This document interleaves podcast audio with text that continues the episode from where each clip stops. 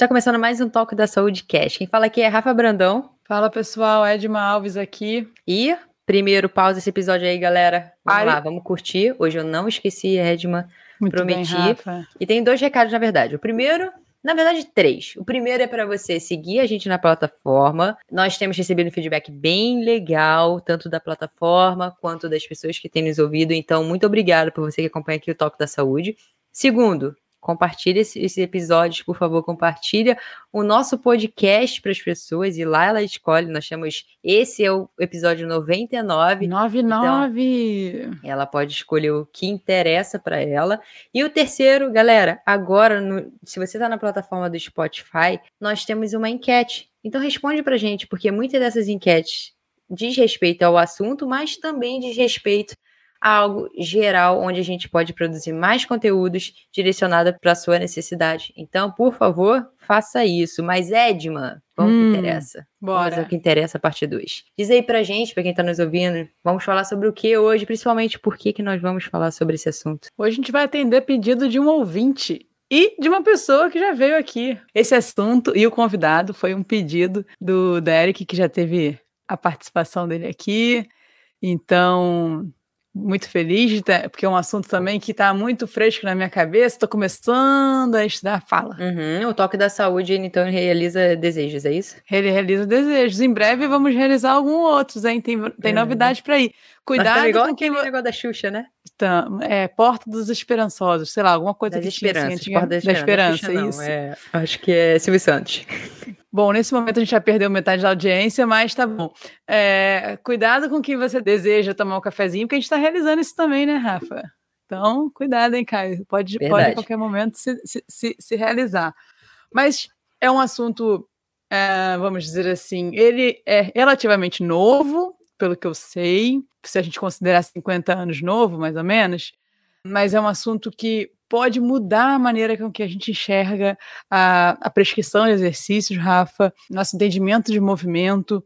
Então, eu acho que ele é um, um assunto muito geral que, que, que, baseia, que norteia muito dos nossos pensamentos. Então, é um, um assunto muito legal de trazer, cabe a reflexão.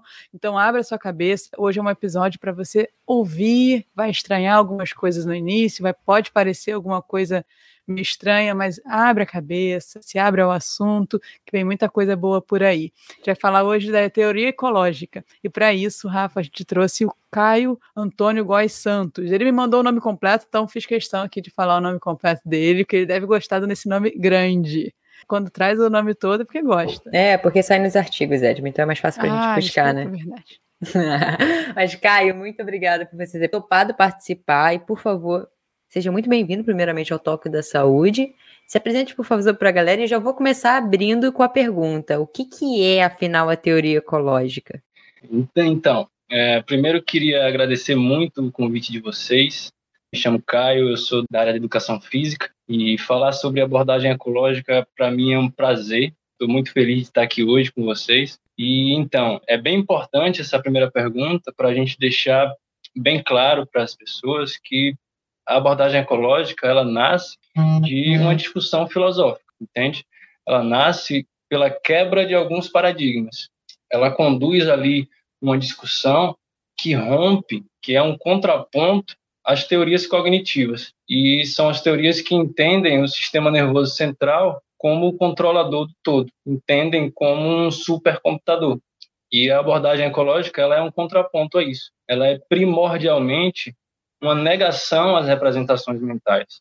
Então, é, vão existir alguns autores importantes para a construção desse raciocínio, como o Egon Bruschi, falando sobre validade externa, o design representativo, vai ter o James Gibson, que é a minha maior influência, porque desde que eu comecei a, a estudar sobre a teoria ecológica, sobre complexidade, ele foi quem eu me bati ali primeiramente. Tem a esposa dele, é, a Eleanor Gibson, que tem um papel importantíssimo para essa construção de raciocínio, porque quando Gibson faleceu, ela continuou o trabalho dele, né? Ela deu continuidade às pesquisas, continuou publicando. Então, ela é importantíssima para esse processo. É, muita pouca gente fala dela. E tem o, o Michael Turver, que vem logo depois, para falar sobre estrutura e percepção, que ele fala brilhantemente sobre isso, né? E então ela é uma abordagem primordialmente filosófica. Né? Ela traz a noção da percepção direta, de como a gente percebe o ambiente. Ok, uma curiosidade anterior. Como você chegou nesse assunto? Foi na sua faculdade? Você conheceu alguém próximo que estudava isso? É uma curiosidade. Não, é interessante essa pergunta porque eu caí de paraquedas nisso. Eu dei sorte de estar estagiando no segundo semestre da faculdade, numa academia daqui de Salvador que preza muito pela atualização dos profissionais e o curso da Power Core Performance lá, da, lá de Fortaleza, eles estavam passando por lá. Eu não participei do curso. Era na verdade não era nenhum curso, era uma mini apresentação. E aí depois dessa minha apresentação eu ouvi alguns argumentos, alguma eh, uma perspectiva nova ali que me dizia que não era complementar a abordagem tradicional. E aí isso me pegou assim de um jeito que eu falei, ô oh, gente, mas como é que não é complementar? Se eu acredito que algo faz bem aqui e algo faz bem aqui, eu posso juntar esses dois, né? E aí eu resolvi começar pela raiz. E a raiz que até então era me apresentada naquele momento era a teoria ecológica, James Gibson. Fui por ele. Né? Eu conheci a teoria ecológica por causa desse, desse tipo de premissa, né? de que uma coisa não complementa a outra, que uma abordagem ecológica não complementa uma abordagem tradicional. E em que momento você acha que elas deveriam assim ter essa bifurcação. Ou eu vou seguir para um lado, ou eu vou seguir para o outro. Você deu um exemplo que é, pelo menos, um bom ponto é entender o papel do cérebro. Elas entendem o papel do cérebro de maneira diferente.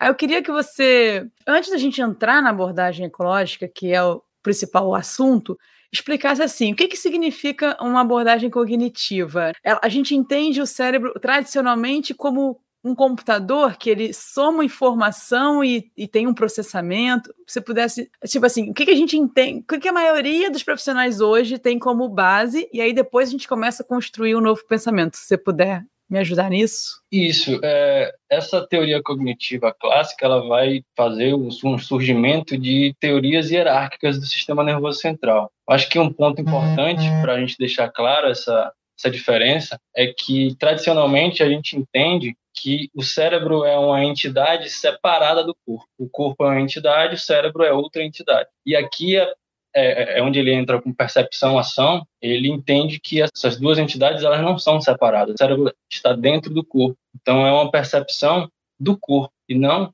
do cérebro. A gente não vai precisar mais de um mediador, como as teorias cognitivas trazem, um mediador que interprete o ambiente para o organismo. E aqui na abordagem ecológica, não. A abordagem ecológica é uma cognição incorporada, que a gente chama, embodied cognition, uma cognição incorporada. Certo. E essa abordagem, ela quer explicar o nosso comportamento? É, é essa função? É, filosoficamente, quando o Gibson começou a descrever os pensamentos dele, ele começou a descrever, tentando explicar como a gente se comportava? Exatamente, exatamente. É, ela nos explica como a percepção acontece. Ela nos explica como o organismo percebe o seu ambiente de forma direta. Então, James Gibson vai falar sobre muitos aspectos. Ele elabora o que ele chama de fluxo óptico, certo? Que é justamente para explicar sobre especificidade de informação. E com uhum. isso, é, com essa explicação da teoria do fluxo óptico, surgem alguns conceitos, alguns termos, alguns princípios. E como o princípio da mutualidade, mutualidade, percepção, ação. Então, uma está intimamente ligada à outra. Nessa perspectiva ecológica, percepção e ação elas se tornam codependentes, entende? Então, ela é uma teoria que lida com discussões sobre o comportamento. Ela é uma teoria comportamental. E, e, imagino que não só do movimento em si, de qualquer comportamento, certo? Isso, exatamente. E Caio, é, essa, esse link que você acabou de falar quanto a, se, a percepção e a ação elas serem codependentes. Você pode aprofundar um pouquinho mais para a gente entender? Então, é, esse link que a gente trata sobre percepção e ação, ele aborda no fluxo óptico. É, é, bem denso essas discussões do Gibson, porque ele trata de muitos aspectos, se a gente pegar um livro do Gibson, a gente percebe logo que vão ter vários detalhes, mas pegando um detalhe lá, existem, ele diz que existem dois tipos principais de luzes, é a luz radiante e a luz ambiente, certo? Então, a luz radiante, ela é um conjunto de raios luminosos que incidem em um determinado meio, que incidem em um determinado ambiente, e aí ela se torna luz ambiente.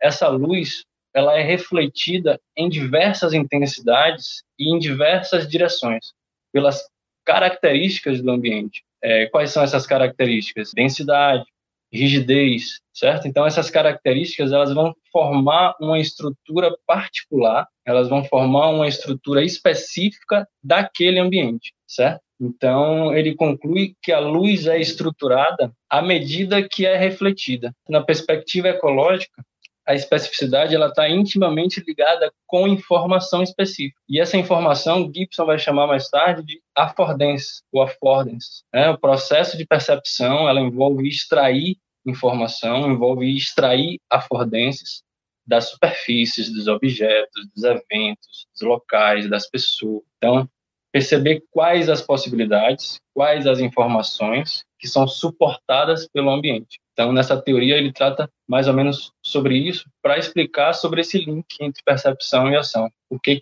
por que, que essa, essa percepção acontece de forma direta? Essas affordances, vamos, vamos chamar assim, elas é, é tudo que eu posso, que eu sou capaz individualmente de perceber no ambiente que interfira na minha ação ou não? É qualquer coisa que eu possa perceber no ambiente ou alguma coisa que afete na minha ação? Então, tem, além de outro termo chamado effectiveness, né, que é a capacidade do organismo de, de atuar naquela afordência, né? nem sempre a gente percebe as afordências. Então, vão ter afordências a longo prazo, vão ter afordências a curto prazo e vão ter afordências que a gente não vai perceber, vão ter afordências que a gente vai perceber, mas não, não, não vai ter capacidade atual ali. Vai girar sobre essa ideia aí, afordência, sobre informações específicas do ambiente, que você pode ou não perceber. Bom, e agora eu fiquei com uma dúvida. Quando você falou da diferenciação dessa questão do processamento, teu cérebro como grande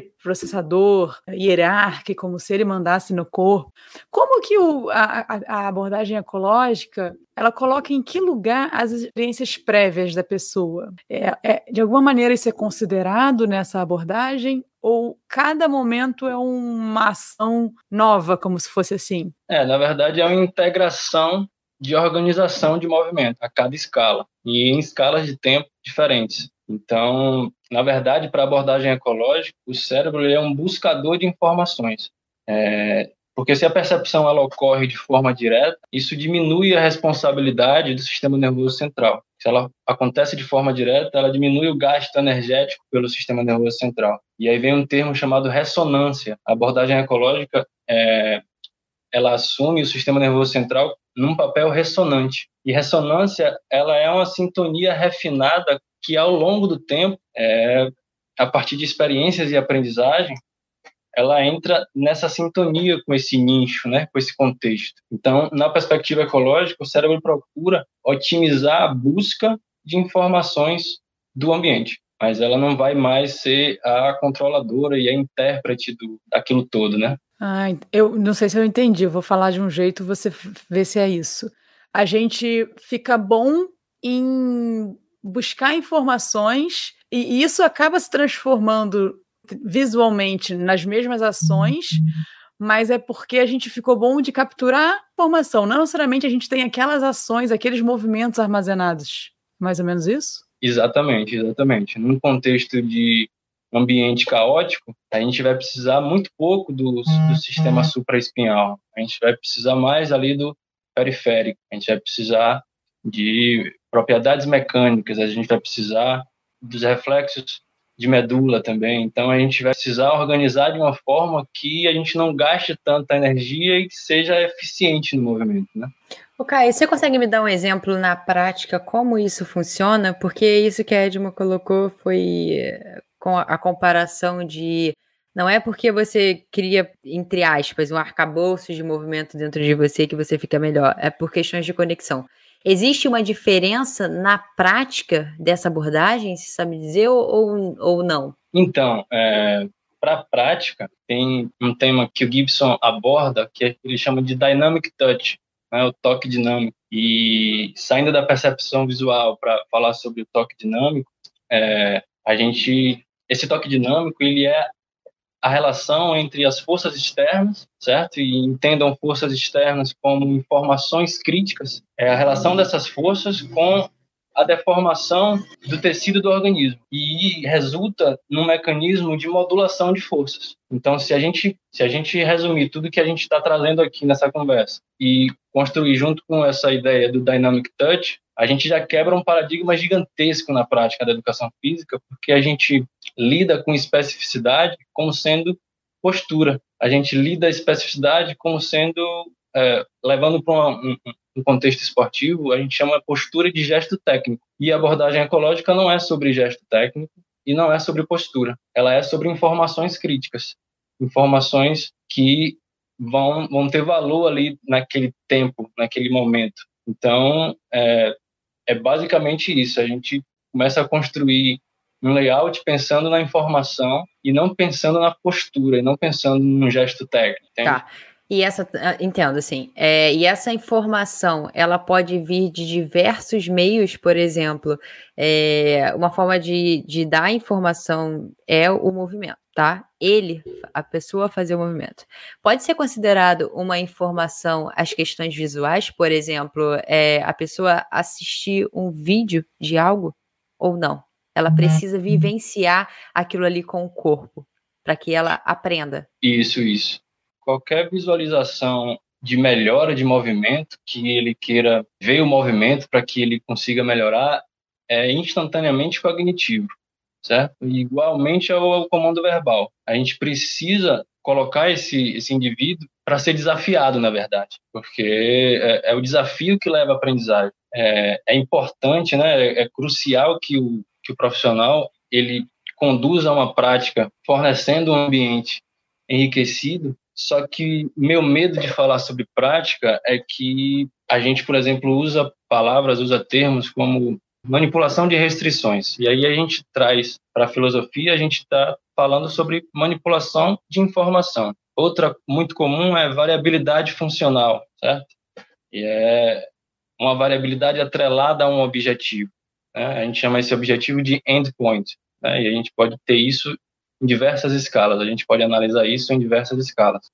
E essa variabilidade funcional, na verdade, ela quer dizer que deve existir um raciocínio minimamente lógico diante desse layout para o contexto do indivíduo que está inserido, para que as informações contidas no layout e as, e as restrições impostas nesse layout sejam coerentes com o contexto do indivíduo. Porque não adianta a gente ter um ambiente rico, por exemplo, e a gente adotar uma pedagogia que não condiz com o que a gente está tentando almejar né, para o aluno. Então, é, é uma busca ali, na verdade, é um esforço diário que quem está nessa temática da abordagem ecológica, é um esforço diário que a gente faz para a gente conseguir esse raciocínio. Né? Ao contrário do que alguns pensam, ah, se você o cara ali entende sobre abordagem ecológica, entende sobre restrições, então para ele deve ser fácil ali é, o, contexto do, uhum. entender o contexto do aluno e tal, mas não, não, não funciona assim. É, uma, é um esforço de partindo do pressuposto que é uma filosofia já não é nada fácil, né? o mais importante é fazer perguntas do que realmente ter algumas respostas pontuais. Eu te perguntei com relação à, à prática, porque é inter... eu imaginei que viesse uma, uma resposta interessante, sabe?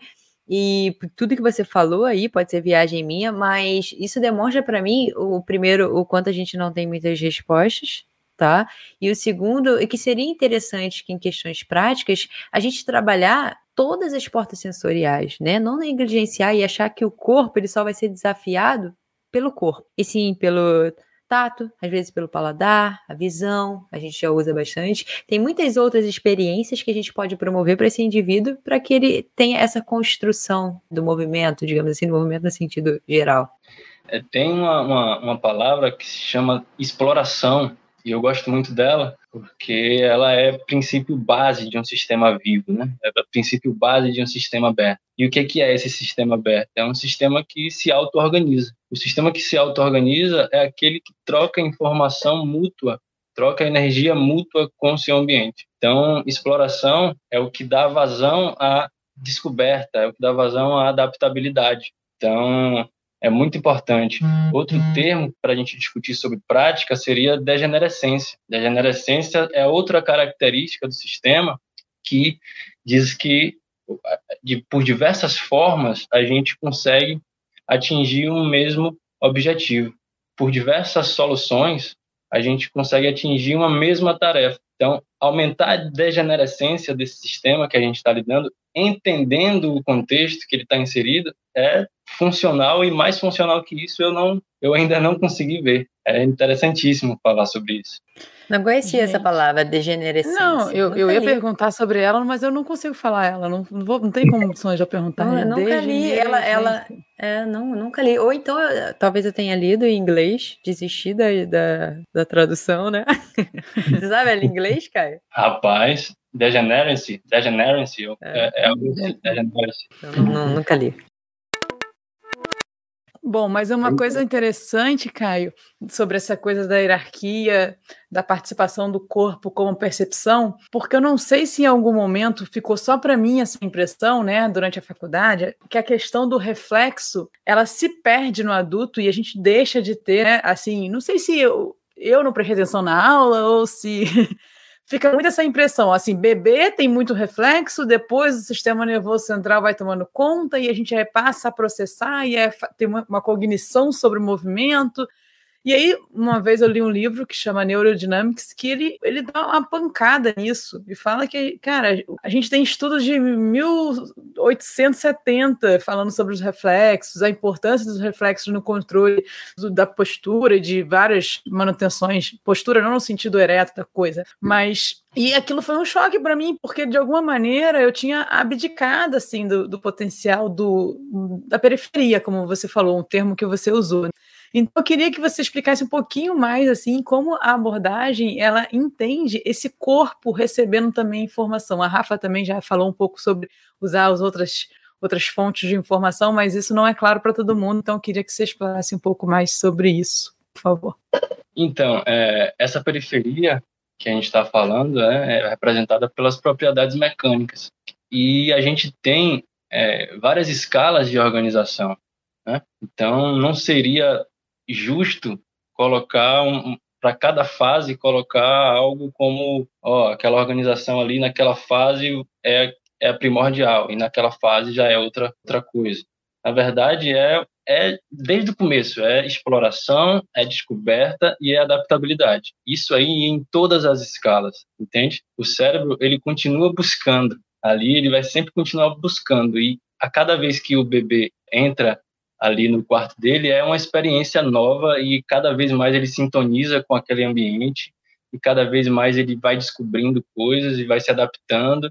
Então, você vê que cada vez mais na evolução, eu vejo que cada vez mais nasce, os, os, os bebês estão mais espertos, eles estão mais na ânsia de, de, de descobertas. Antigamente, era bem. É, esqueci até o termo, né? É, monótono. Monótono, isso, isso. Era é enxergado de forma, é enxergar de forma não linear, na verdade. A gente sempre quer saber ali como acontece, e na verdade a gente não sabe como acontece. A gente sabe que existem escalas, sabe que vai existir uhum. organização, mas descrever como acontece e descrever um sistema não linear é extremamente difícil, muito complicado. É, sistema não linear significa que a gente é um sistema imprevisível.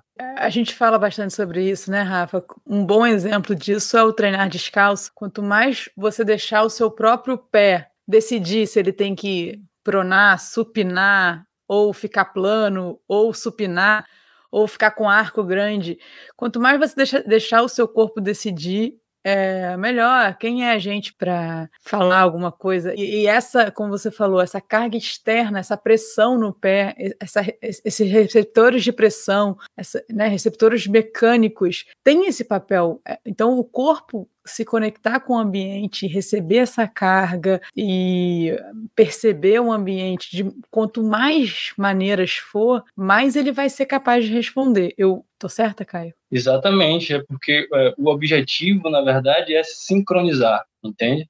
É a sincronização entre o aluno e o ambiente de prática.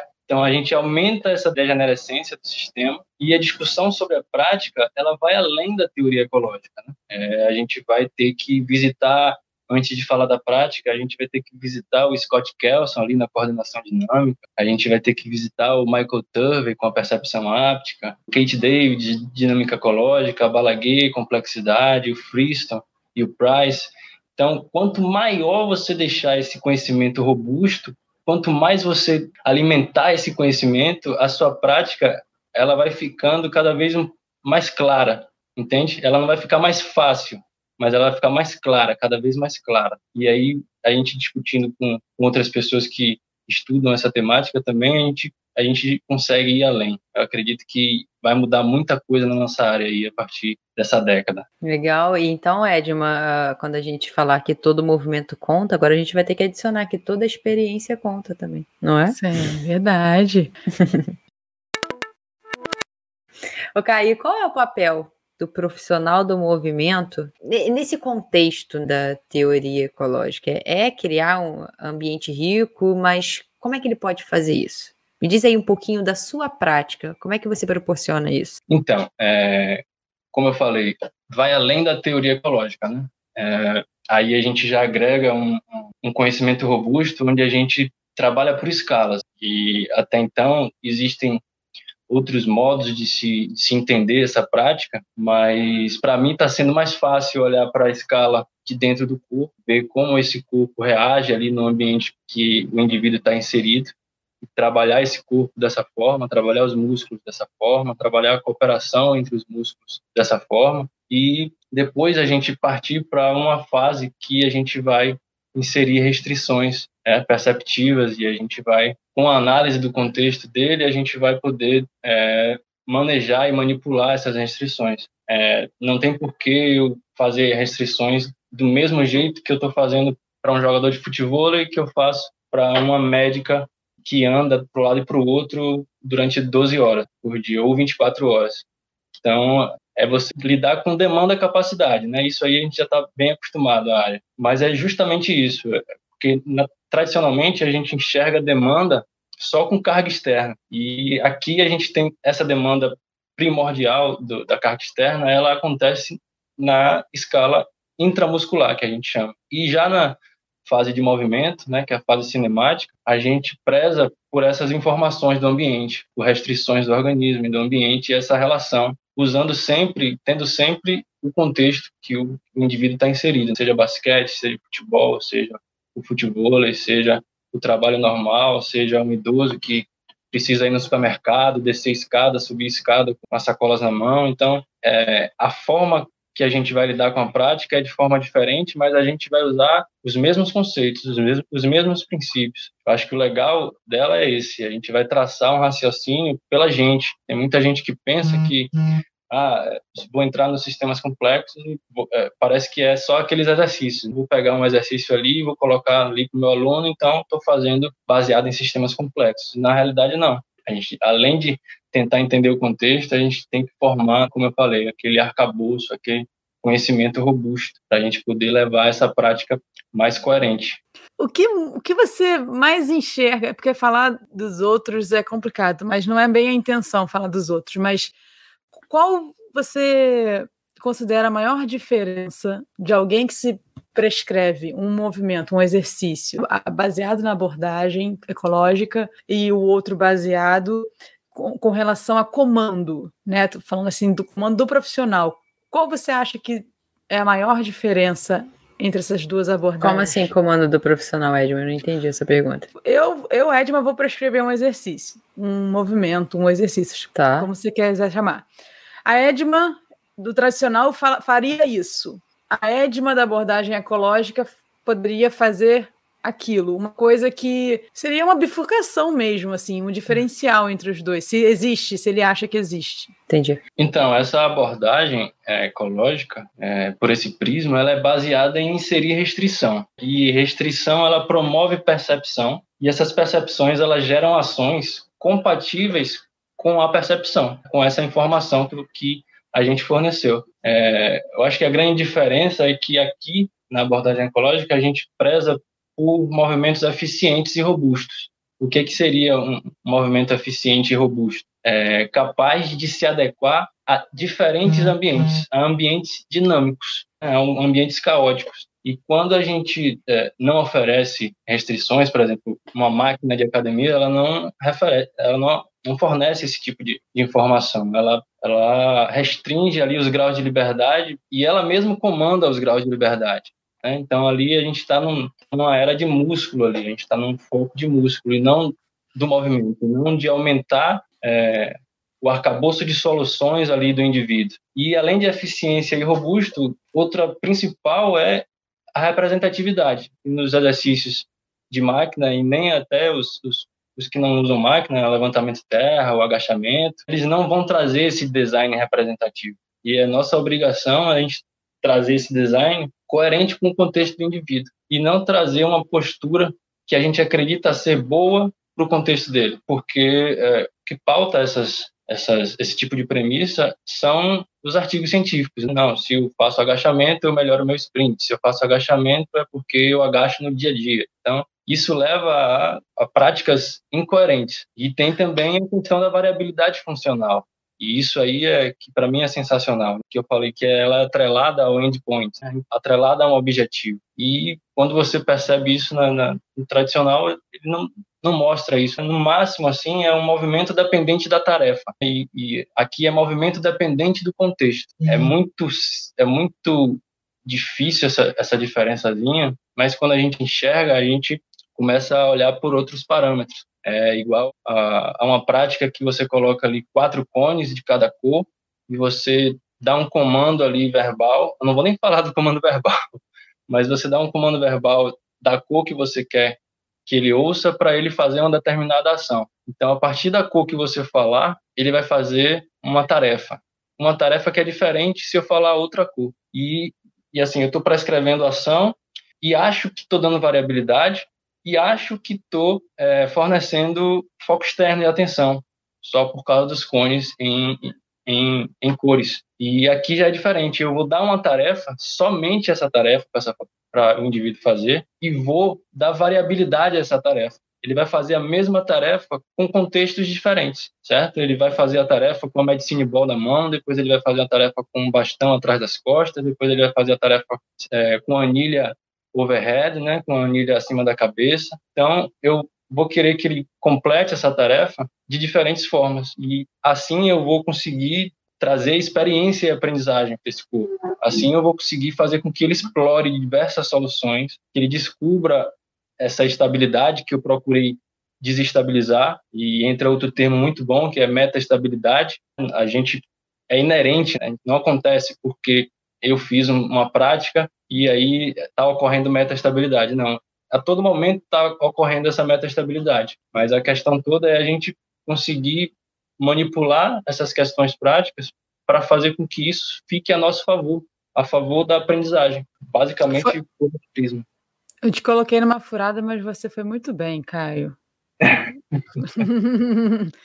E aí, mas na sua fala me vem assim um, um desafio maior nosso, assim, como profissionais e como é, pessoas que treinam, né? A gente também gosta de fazer exercício, que é o nosso ambiente, literalmente, o ambiente que a gente tem para treinar hoje.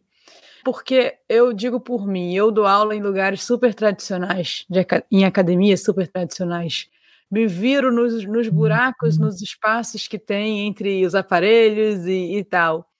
Uh, como criar essa realidade simulada? Como criar esse ambiente que, eu, que ele realmente se movimente pela percepção e não por um comando? Que ele realmente é, crie uma solução de movimento por um objetivo. Eu passo essa dificuldade. É, é também é sua ou você vai indo para outros, outros lugares e foge das academias tradicionais, vamos dizer assim?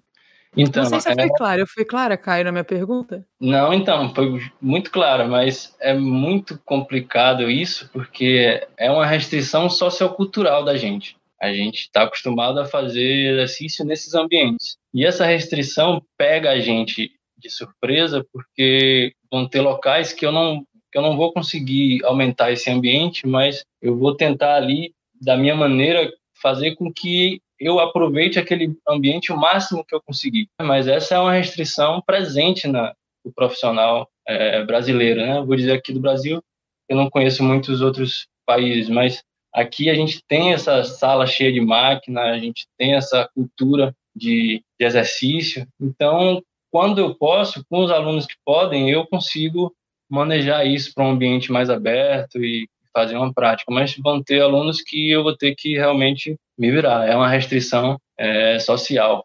Obrigada por compartilhar esse, essa, esse momento terapia aqui comigo. É um momento de terapia de todos nós, essa, essa discussão aí.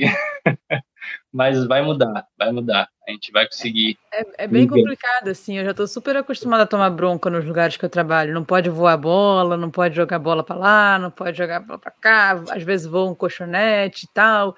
E a gente vai explicando devagarzinho, vai falando a importância das coisas. Acho que uma, acredito que uma, uma outra solução, Edma, pode ser a gente começar a a responsabilizar um pouco mais também os nossos alunos, no sentido de o meu papel aqui é um facilitador de, de certos comandos para você, mas, como o Caio muito bem falou, essa teoria ecológica, acredito que qualquer coisa que ele fizer fora vai ser muito melhor do que ele só depender de mim, por exemplo, estimular ele a fazer outras atividades né, em locais diferentes, não é tomar no... essa responsabilidade cognitiva, é, física dele só para gente, acredito que é, todas essas experiências pode ser muito benéfico para eles. O que vocês acham? Isso, e uh, uma outra restrição que eu acho é o entendimento do aluno. É, é ele ter comprometimento com a sua prática, é ele estar tá engajado na sua, é ele ter realmente confiança né, no seu trabalho. E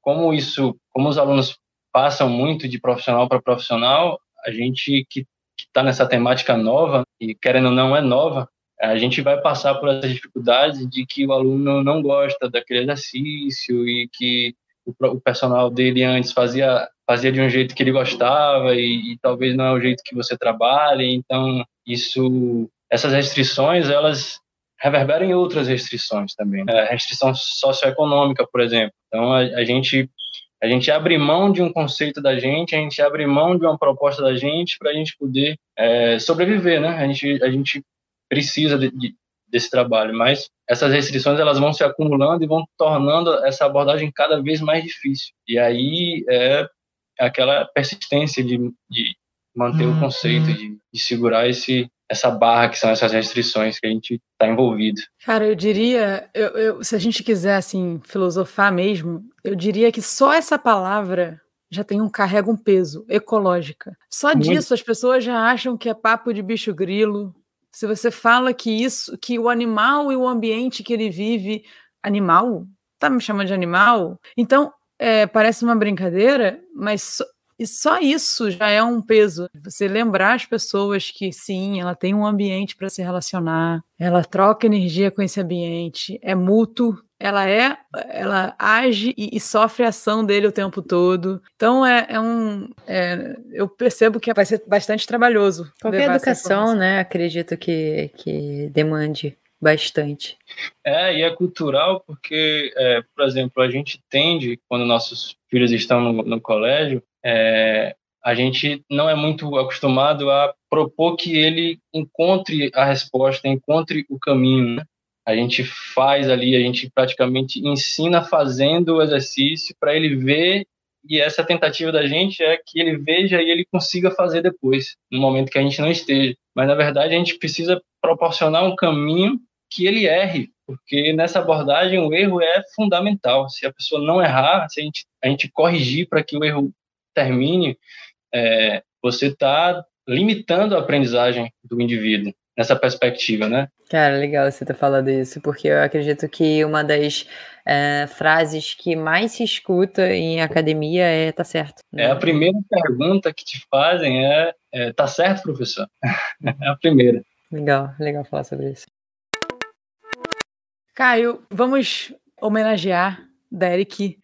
E quem não assistiu ainda, pessoal, vamos lá o episódio de sistemas complexos está bem legal. Como essas duas, uh, uma abordagem e um sistema complexo, elas interagem, o que, que elas têm a ver, como elas se relacionam? É, na verdade, é, se relacionam muito quando a gente está falando da prática, né, do movimento, mas desde sempre, desde o começo da conversa, a gente está falando sobre um sistema que é complexo, que é um sistema é, que as pessoas entendem como complicado, mas como o Derek muito bem falou, é um sistema que se entrelaça, é um sistema que se auto-organiza, é, e é um sistema que percebe de forma direta. Então, realmente, o que sustenta essa abordagem prática é a junção das teorias que vão resultar na explicação do que é um sistema complexo. A gente vai entender por essas teorias quais são as características desse sistema complexo.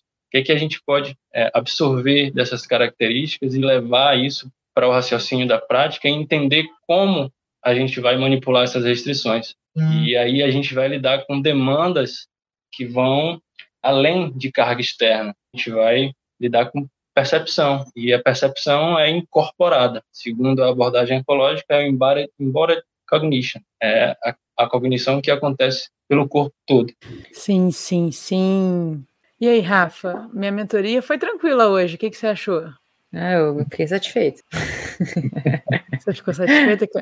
Eu nem, nem suguei tanto o Caio assim, vai, hoje? É, eu, eu acho que você está melhorando, Edma, parabéns, parabéns. Porque as pessoas já estão começando a negar os nossos pedidos para vir aqui, porque sabe que tu fica sugando elas, não tá brincando.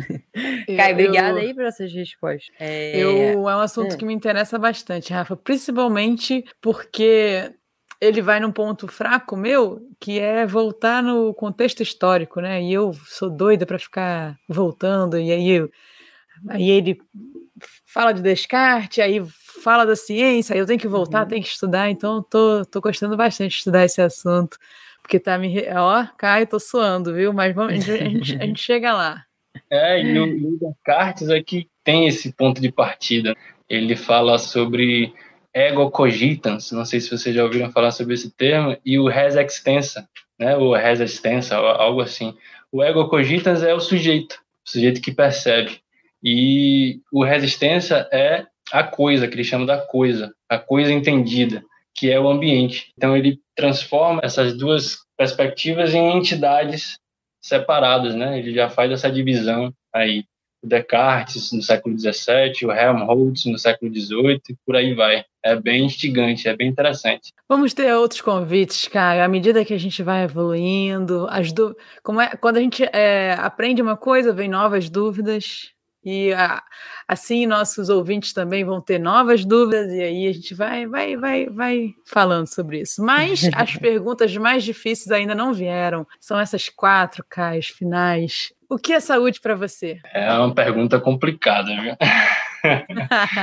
é assim, eu eu não consigo conceituar a saúde como algo rígido, é, assim como o movimento, assim como o, o comportamento, ela é um fenômeno emergente. Então, para mim, a saúde é um fenômeno que emerge de uma inter de uma interrelação de múltiplos fatores. E é que até é até confuso eu, eu conceituar algo que tem tanta interferência assim. Mas assim, a, a nível de conceito, um fenômeno emergente, eu já estou satisfeito. Pô, ia falar para você esses múltiplos fatores que falar aí uns 20, mas tá bom, tá tranquilo. e se você pudesse escolher alguém para tomar um café, quem seria e por quê, Caio? Rapaz, eu eu vou escolher o Kate Davids. Tem vários que eu iria escolher, mas o Kate Davids para poder passar ali uma tarde, uma noite toda falando sobre dinâmica ecológica é, seria para mim um, um, prazer logo colocar um bocado de informação na cabeça. É, hum, ele hum. seria um dos que eu chamaria, mas eu chamaria também Scott Kells para compor essa mesa aí. Mas não adianta perguntar muita coisa para ele. Tem que experimentar, Caio. Tem que explorar para aprender. Não vai. O café, o café, o café vai ser só um bate-papo, mas para aprender. ele, ele é da onde, o Kate Davis? Ele publica bastante, né? Ele é da onde? Você sabe qual país? Caramba, boa pergunta. Kate Davis, é. eu não queria dizer. Eu leio bastante coisa dele, mas também não sei de onde ele é. E um erro que você cometeu, Caio, que deixa de lição para gente não cometê-lo? É, deixar de acreditar no recomeço. A vida ela é um recomeço diário e isso vai remeter de novo a explorar, descobrir e adaptar. Eu um dia deixei de acreditar em recomeços e acho que esse foi um grande erro. Ah, boa, hein? Gostei. Se você fosse um exercício, um esporte, um movimento em geral, qual você seria e por quê? Ah, seria meu vício. meu vício de todo, toda, toda semana de manhã, 5 horas da manhã. Futebol. Pô, que, que, grupo bom esse, às 5 da manhã? É, eu não acordo para fazer nada às 5 horas da manhã, somente pro futebol. Né? Se for e mais futebol, importante, por quê? Por que o futebol? Caramba, é, é, é competição. Eu acho que Inclusive, você falou do grupo, que grupo massa, e é um grupo que é competição a todo tempo, né? É, é um falando do outro, é um instigando o outro, tem uma pressão psicológica o tempo todo. É, eu gosto disso, eu gosto de estar no jogo ali, naquela, na diversão, mas também nessa competição. Rafa, você encontrou o seu professor de futebol e de pedagogia não linear, Rafa. Encontrei, é verdade. Vem pro Rio, por favor. Caio, Rafa pediu pra eu, eu, me ensina a jogar Otinha. Na primeira aula que eu fui dar pra ela, já desistiu. Desistiu. eu, não sou, eu, eu, não sou não, na época eu era muito eu era muito realista não é como se fala é, cognitivo eu era muito cognitivo na época não ela me mandou eu ficar chutando a areinha para cima eu falei já não quero não quero mais chega desisti